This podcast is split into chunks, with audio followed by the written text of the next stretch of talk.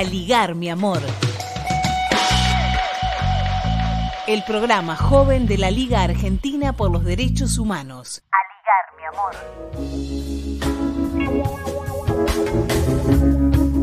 Bueno, seguimos en esta sintonía internacionalista y pasamos de Cuba, de esta entrevista que realizó nuestra compañera Elisa y productora de este programa, al embajador de Cuba en Argentina. Eh, nos vamos ahora a hablar de Palestina. Bueno, como todos ustedes saben, este micro está coordinado por el compañero Alberto Teskiewicz, a quien le agradecemos muchísimo. Y también en esta ocasión participó eh, Andrea Reile, también una querida liguista de Fisque Menuco. Eh, quien va a estar acompañándonos hoy con su voz es la compañera Paula Cortés. Ella es integrante de la Federación de Entidades Argentino-Palestina y tuvimos la oportunidad de intercambiar algunos audios de WhatsApp con algunas preguntas que creemos que no solo sirven para, bueno, conocer la realidad de Palestina, sino justamente para que nuestras cabezas continúen trabajando y sigamos preguntándonos cosas, sigamos buscando, averiguando a ver de qué se trata el conflicto en las tierras palestinas. No sé quién será más amante de la guerra, la verdad. Estoy entre Barack Obama, Premio Nobel de la Paz, o este monstruo rubio que tenemos en Estados Unidos, Donald Trump. Pero sí sabemos que los últimos años, desde la administración de Estados Unidos, se estuvo hablando maravillas sobre el colonialismo, maravillas sobre la injerencia de las potencias en los asuntos internos de distintos países. Y bueno, un poco sobre esa es la primera pregunta que le hacemos a la compañera Paula. Eh, queremos saber un poco de qué se trata este plan de anexión de territorios que existe y está orquestado entre el Estado sionista de Israel y el Estado genocida de Estados Unidos. Así que bienvenida Paula, muchísimas gracias por tu colaboración para Aligar mi amor. Hola compañeros y compañeras de la Liga, muchísimas gracias por la invitación a su programa de radio.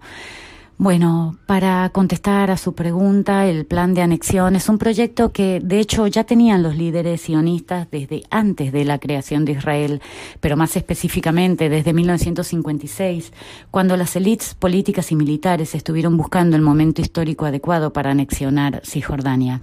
Y esto es incorporar al Estado judío grandes zonas del territorio palestino. Esto incluye hoy por hoy más de 130 colonias o asentamientos, ilegales según la ley internacional, en clara violación al Cuarto Convenio de Ginebra, que especifica que la potencia ocupante no puede trasladar parte de su población civil al territorio que ocupa. Esto incluye, por ejemplo, al área C, designada así posterior a los acuerdos de Oslo firmados en los años 90 y que comprende alrededor del 60% de Cisjordania, en donde también se sitúa el fértil Valle del Jordán.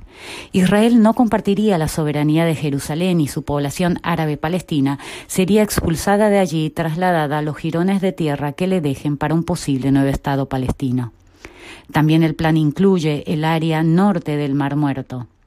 Y lo que sucede es que a partir del mal llamado Acuerdo del Siglo, presentado el pasado 28 de enero, diseñado a medida de los intereses de Israel por la administración Trump, y más particularmente por su yerno Jared Kushner, quien es amigo personal de Benjamin Netanyahu, el reciente gobierno de coalición israelí ha conseguido no solo el apoyo, sino también el amparo de la Casa Blanca para llevar a cabo la expansión de Israel, que por más de 72 años no ha dejado de colonizar y los territorios y recursos palestinos.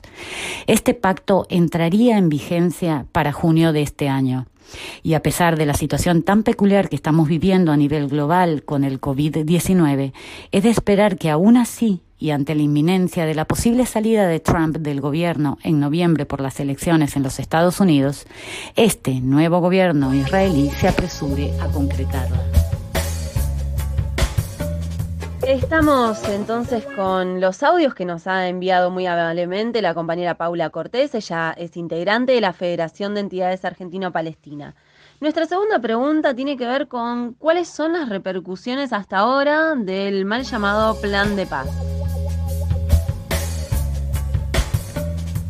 Las repercusiones al eufemístico plan de paz de la Casa Blanca han despertado la totalmente natural y esperable indignación de los palestinos, que han llamado al acuerdo la bofetada del siglo, así como también de la Liga Árabe. Recientemente los países de la Unión Europea que forman parte del Consejo de Seguridad de la ONU, que actualmente son Francia, Alemania, Bélgica y Estonia, advirtieron al gobierno israelí a dejar de lado sus planes de anexión obviamente porque son contrarios a la legislación internacional y le dijeron que no reconocen ningún cambio a las fronteras de 1967, así como el enviado de la ONU para Medio Oriente reclamó a Israel que debe abandonar las amenazas de anexión. Pero claro que sabemos que tratándose de la ONU, o las palabras se las lleva el viento o quedan letra muerta cuando de sancionar a Israel se trata. También, como se podía esperar, tanto Kelly Craft, que es embajadora de los Estados Unidos ante la ONU, y Mike Pompeo, que es su secretario de Estado, salieron al ruedo defendiendo fervientemente el plan y los intereses de Israel. El pasado martes 19, el presidente palestino Mahmoud Abbas, por la ANP, Autoridad Nacional Palestina, anunció el fin de todos los acuerdos con Israel y Estados Unidos. La última pregunta que le hicimos no solamente pensando como liga, como liguistas, sino también pensando en los intereses de todos ustedes, nuestros oyentes, es, bueno, de concretarse efectivamente la anexión de los territorios. ¿Cuáles serían, al criterio, a criterio de Paula, las posibles consecuencias? Y aquí está la respuesta.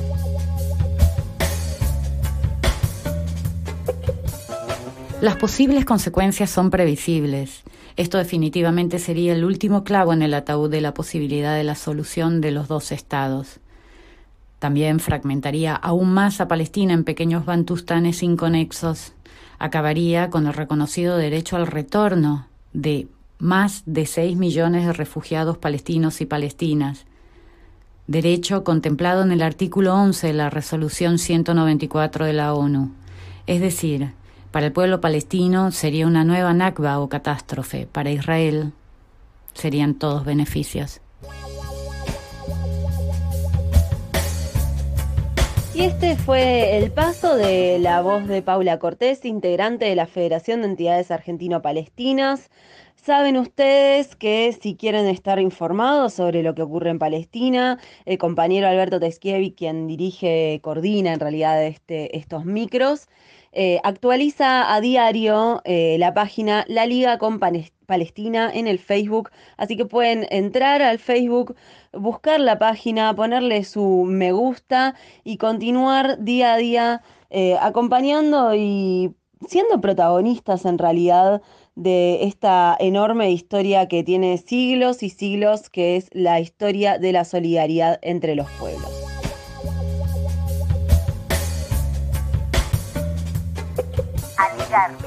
Abrazamos las luchas del pueblo.